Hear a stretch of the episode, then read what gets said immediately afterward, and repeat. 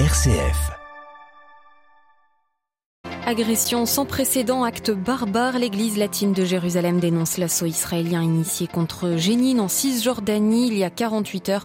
L'opération s'est terminée avec un bilan de 13 morts et des centaines de blessés. L'accord commercial entre l'Union européenne et le Mercosur sera-t-il ratifié un jour? D'ici la fin de l'année, espère Bruxelles. Un sommet des pays d'Amérique latine planche dessus cette semaine en Argentine. Le rejet des eaux de la centrale de Fukushima suscite la controverse au Japon. Le site arrivé à saturation, le gouvernement décide d'étaler progressivement le déversement dans le Pacifique. Les évêques du Japon sont inquiets. Une décennie de pouvoir en Égypte. Rendez-vous dans notre dossier pour un bilan contrasté de la présidence Al-Sisi. Radio Vatican, le journal Delphine Allaire. Bonjour, l'opération israélienne à Jénine officiellement terminée, annonce l'État hébreu il y a une heure. Après une incursion de 48 heures en Cisjordanie, 12 Palestiniens et un soldat israélien sont morts. Le patriarcat latin de Jérusalem condamne l'attaque qui a aussi touché la paroisse latine de Jénine. Monseigneur William Chomali, évêque auxiliaire du patriarche latin, nous confie son ressenti sur les événements. C'est un sentiment de tristesse parce que il y a beaucoup qui meurent apparemment sans raison et inutilement. Les civils qui meurent ne sont pas responsables du problème. Il y a des innocents qui meurent, que ce soit de la part israélienne, soit de la part palestinienne. C'est absurde et ça ne porte à rien, sinon à un autre cycle de violence, car nous sommes entrés dans un cercle vicieux où la violence génère la violence et chaque acte a une réaction contraire et on n'arrive pas à une solution. Donc, s'il n'y a pas des efforts sérieux et responsables pour résoudre la question palestinienne, nous resterons dans le même cercle vicieux. Et c'est triste. Monseigneur Chomali interrogé par Xavier Sartre. Après quatre ans sans sommet, le Mercosur de nouveau réuni en Argentine. Tous les mandataires de l'Organisation d'Amérique du Sud ont pu partager leur point de vue sur différents sujets régionaux, comme la création d'une monnaie régionale consacrée au commerce interne ou la situation politique au Venezuela. Mais le débat phare du sommet est celui sur l'accord avec l'Union européenne, toujours en suspens. À Buenos Aires, Caroline Vic. En pleine crise énergétique, l'Union européenne voit l'Amérique latine comme un nouveau partenaire commercial au potentiel énorme. En effet, les matières premières regorgent sur le continent sud-américain. Exemple, le gaz, l'hydrogène vert, dont des projets sont déjà opérationnels en Colombie et au Brésil, ou encore le lithium, dont l'Argentine, le Chili et la Bolivie détiennent 65% des réserves mondiales. Mais le problème pour les pays sud-américains est que l'accord n'est pas vraiment juste selon eux. Le président argentin Alberto Fernandez a déclaré hier que cet accord certes était une opportunité, avant d'ajouter, je cite, Personne ne peut nous condamner à être des fournisseurs de matières premières qui sont industrialisées par d'autres et qu'on nous vend ensuite à des prix exorbitants. Autre problème, la lettre envoyée par l'Europe en mars dernier aux membres du Mercosur, les menaçant de sanctions s'ils ne respectaient pas de nouvelles conditions environnementales, ce qui a changé la donne par rapport à l'accord signé en 2019. Des mesures qualifiées d'inacceptables par le chef de l'État brésilien Lula da Silva, qui a justement pris les rênes de la présidence du Mercosur pour les six prochains mois.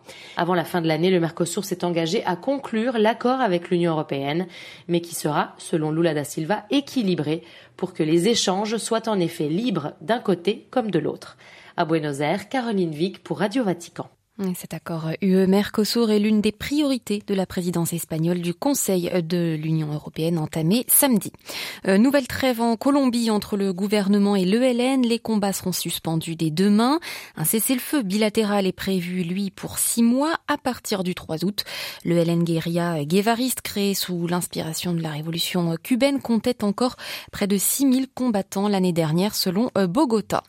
10 000 mineurs illégaux d'Amazonie bientôt expulsés du Venezuela.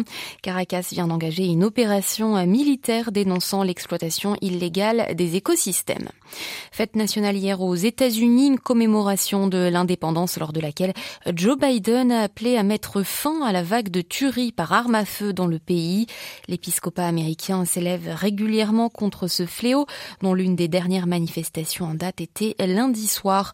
À Philadelphie, une fusillade a fait cinq morts. La centrale de Fukushima arrive à saturation dans le traitement des eaux. Les autorités japonaises souhaitent donc les rejeter dans l'océan. La mesure controversée a reçu l'aval de l'Agence internationale pour l'énergie atomique, mais suscite l'inquiétude à Tokyo, Philippe Mesmer l'Agence internationale de l'énergie atomique, l'AEA, a qualifié mardi le projet de déversement des eaux issues du refroidissement des réacteurs ayant fondu après le tsunami de 2011 de conforme aux normes internationales. L'agence onusienne estime qu'il n'aura qu'un impact radiologique négligeable sur la population et l'environnement. Cela ne devrait pas calmer les oppositions au rejet, à commencer par celle des pêcheurs de la région de Fukushima, qui s'inquiètent pour leur activité. Ils devraient présenter en fin de semaine une pétition dans ce sens au gouvernement, et puis les pays voisins du Japon, Taïwan, la Chine et la Corée du Sud s'inquiètent également. La crainte porte sur la présence de tritium dans cette eau que les différents systèmes de filtration ne peuvent retirer. Le gouvernement a promis une dilution pour réduire le niveau du tritium à des normes acceptables. Dans un tel contexte, difficile de dire si le gouvernement va autoriser la compagnie d'électricité de Tokyo, TEPCO, à lancer son opération dès cet été. L'allongement des délais est pourtant un casse-tête pour l'entreprise. L'eau issue du refroidissement s'accumule sur le site de Fukushima. Plus d'un million de tonnes sont stockées dans des réservoirs et la quantité ne cesse d'augmenter, le refroidissement devant durer jusqu'au démantèlement du site dans une quarantaine d'années. À Tokyo, Philippe Mesmer pour Radio Vatican. Les évêques de l'archipel nippon estiment eux aussi que ce rejet des eaux représente une menace pour la création. La commission justice et paix de l'épiscopat japonais propose des solutions alternatives. Et justement, pourtant, afin de soutenir la biodiversité marine, le Japon vient parallèlement d'approuver l'accord de l'OMC. Tokyo rejoint les États-Unis, la Chine et l'Union européenne. Cet accord de l'Organisation mondiale pour le commerce interdit les subventions à la pêche illicite et non réglementée. En Europe, ce sont de nouveaux euh, OGM qui inquiètent. La Commission européenne propose aujourd'hui un assouplissement des règles pour encourager les biotechnologies de synthèse, à savoir éditer génétiquement les plantes sans ajout euh, extérieur en introduisant un gène d'une espèce différente. Plusieurs associations euh, s'alarment des risques face à la dérégulation de cette nouvelle pratique. Plus de téléphones portables dans les salles de cours, c'est la nouvelle mesure proposée par le gouvernement aux Pays-Bas. D'ici le mois d'octobre, les objets connectés seront bannis car ils perturbent l'apprentissage, estime le gouvernement centriste néerlandais. Huit militants hongkongais en exil contre un million de dollars. C'est l'avis de recherche lancé par Pékin pour retrouver ces militants pro-démocratie. Le chef de l'exécutif hongkongais, John Lee, les a incités à se rendre le plus rapidement possible pour mettre fin à leur sort de fugitifs.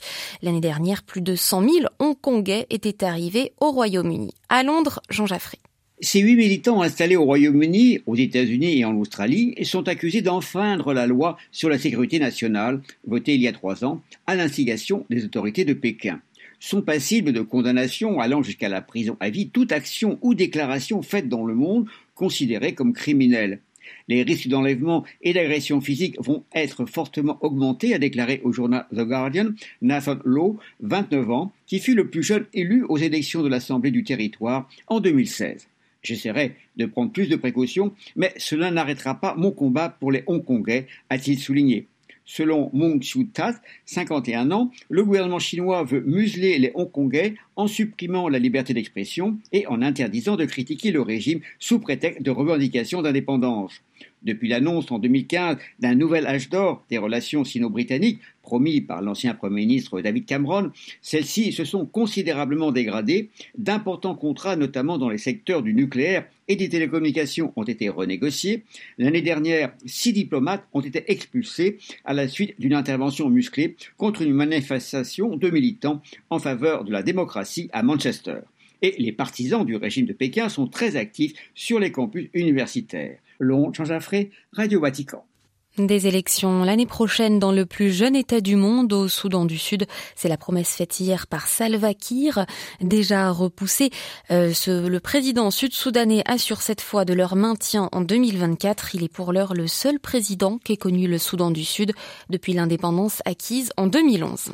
Plus de coupures de courant au Zimbabwe. Là encore, promesse du gouvernement faite hier soir. Le pays d'Afrique australe en souffre depuis des années. Elles peuvent aller jusqu'à 19 heures d'interruption par jour. Dans deux mois aura lieu la présidentielle au Zimbabwe, un calendrier qui laisse sceptique certains observateurs. Le 3 juillet 2013, l'Égypte connaît un nouveau coup d'État mené par l'armée contre le président islamiste Mohamed Morsi, élu l'année précédente lors des premières élections démocratiques de l'histoire du pays. À la manœuvre, le ministre de la Défense Abdel Fattah al-Sisi, qui après avoir euh, déposé euh, le président est nommé Premier ministre. Le maréchal al-Sisi, désormais en route vers le pouvoir, et s'il ne devient président qu'en 2014, le puissant maréchal construit peu à peu sa stature d'homme fort du pays le plus peuplé du monde arabe. Sa domination commence par une répression des frères musulmans, puis contre toute opposition au sein de la société civile. Pourtant, Al-Sisi va jouir du soutien des puissances régionales, Arabie Saoudite et Émirats en tête, au nom de, ces, de la lutte antiterroriste. Alors, dix ans après son coup de force, Al-Sisi semble toujours inamovible, malgré le mécontentement grandissant de nombreux Égyptiens ainsi que la dégradation de l'économie. Tour d'horizon ce matin de cette décennie au pouvoir avec Agnès Leval vice-présidente de l'IREMO la vraie question est là, c'est-à-dire que Sisi doit prendre des mesures, mener des réformes pour satisfaire euh, la communauté internationale, et ça, cela passe obligatoirement par une remise en question, au moins partielle, du rôle de l'armée dans l'économie. L'armée n'a jamais tenu autant l'économie que sous Sisi. Sisi leur a accordé absolument des avantages absolument considérables et le secteur privé n'arrive pas à émerger tant l'armée est importante dans le secteur économique. Et donc c'est la première revendication euh, du FMI en particulier, c'est de dire il faut absolument diminuer le rôle de l'armée dans l'économie parce que les militaires ne sont pas capables, n'arrivent pas à gérer la situation. Mais si, si, si satisfait à cette exigence, évidemment, il va perdre le soutien de ses pairs qui l'ont mis au pouvoir et qui lui ont permis d'être président. Donc, il navigue actuellement dans ces eaux entre d'un côté comment donner satisfaction au FMI et de l'autre côté sans se mettre à dos l'armée. Donc, on peut effectivement euh, imaginer que des tensions viendront du côté des, militaires si ceux-ci voient euh, leurs avantages rognés par les réformes. Durant euh, ces dix années, le président Sisi a été un grand bâtisseur. Il a transformé l'Égypte à coups de grands travaux. Il a notamment créé une nouvelle capitale dans le désert, un, autre Caire qui est en train de, de sortir de terre. Il a élargi le canal de Suez. Comment a-t-il réussi à mettre ses ambitions politiques au service d'une une modification même physique de l'Égypte? Il est clair que Sisi euh, veut, un peu comme Nasser l'avait fait à l'époque, avec la construction du barrage d'Assouan. De, il veut marquer l'histoire de son pays en menant ses grands projets. Et lorsqu'il a lancé très vite après son élection le doublement du canal de Suez, c'était une façon de s'imposer et de montrer qu'il était un grand président. Et après les années euh, un peu difficiles, les troubles qu'avait vécu l'Égypte au lendemain de la Révolution, c'était un moyen aussi de resserrer les rangs égyptiens au nom de ce nationalisme égyptien, de montrer que l'Égypte redevenait une puissance régionale. Et c'est vrai qu'à partir de là, à partir de ce doublement du canal de Suez, il a poursuivi avec ce projet de capitale, qui est une façon aussi de se tenir à l'écart des Égyptiens, de manière en créant une ville de toutes pièces euh, euh, avec des conditions de sécurité euh, extrêmes pour éviter ce qui s'est passé en 2011, à savoir des manifestations au plein cœur du Caire et qui, qui ont touché des bâtiments officiels. Donc c'est une façon aussi de tenir à l'écart, si je puis dire, le peuple qui peut parfois avoir des comportements qui ne plaisent pas du tout aux, gouvernants. Ces dix années de règne du président égyptien euh, ont été marquées par une répression politique tous azimuts. Il y a plus de 60 000 prisonniers politiques selon Amnesty International dans, dans les prisons égyptiennes. En quoi l'autoritarisme d'Al-Sisi est-il différent de celui de son prédécesseur Moubarak qui, on le sait, a été emporté par les printemps arabes? Il me semble que cet autoritarisme est encore plus marqué avec Sisi puisque les dernières années du règne de Moubarak, il y avait un, certain, j'irais dire, relâchement, c'est-à-dire qu'avec l'usure du pouvoir, il y avait des espaces d'expression euh, qui passaient et qui faisaient que euh, les Égyptiens, même s'ils devaient faire évidemment attention, avaient ces espaces. Aujourd'hui, ces espaces ont complètement disparu, tant Sisi est obsédé par l'idée de se maintenir en place quoi qu'il arrive. C'est un autoritarisme encore plus marqué que ne l'était l'autoritarisme précédent. Tous les médias sont complètement sous contrôle et donc on est dans une logique vraiment complètement autoritaire incarnée par la contre-révolution qui a été menée par l'Arabie et les Émirats avec l'Égypte au lendemain des révolutions arabes de 2011. La spécialiste du Moyen-Orient Agnès Levallois, interrogée par Olivier Bonnel.